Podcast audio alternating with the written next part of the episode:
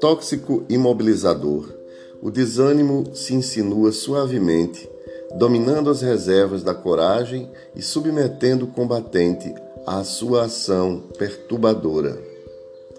Instala-se a pouco e pouco, inspirando pessimismo e mal-estar, que se agrava, qual invasor que conquista passo a passo os espaços abandonados à sua frente.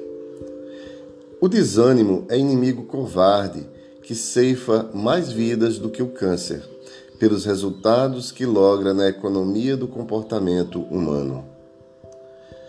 Quando sintas a insinuação do desânimo, ciciando-te falsos motivos para que abandones a peleja, ou a postergues, ou a desconsideres, tem cuidado.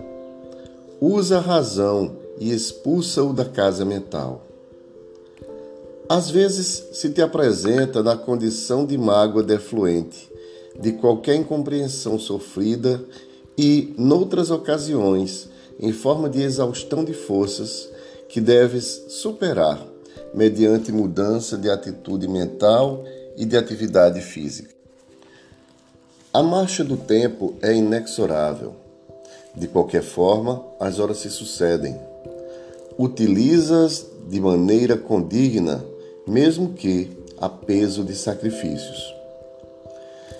Quando transponhas a barreira da dificuldade, constatarás a vantagem de haver perseverado, descobrindo-te rico de paz, face aos tesouros de amor e realização que adquiriste.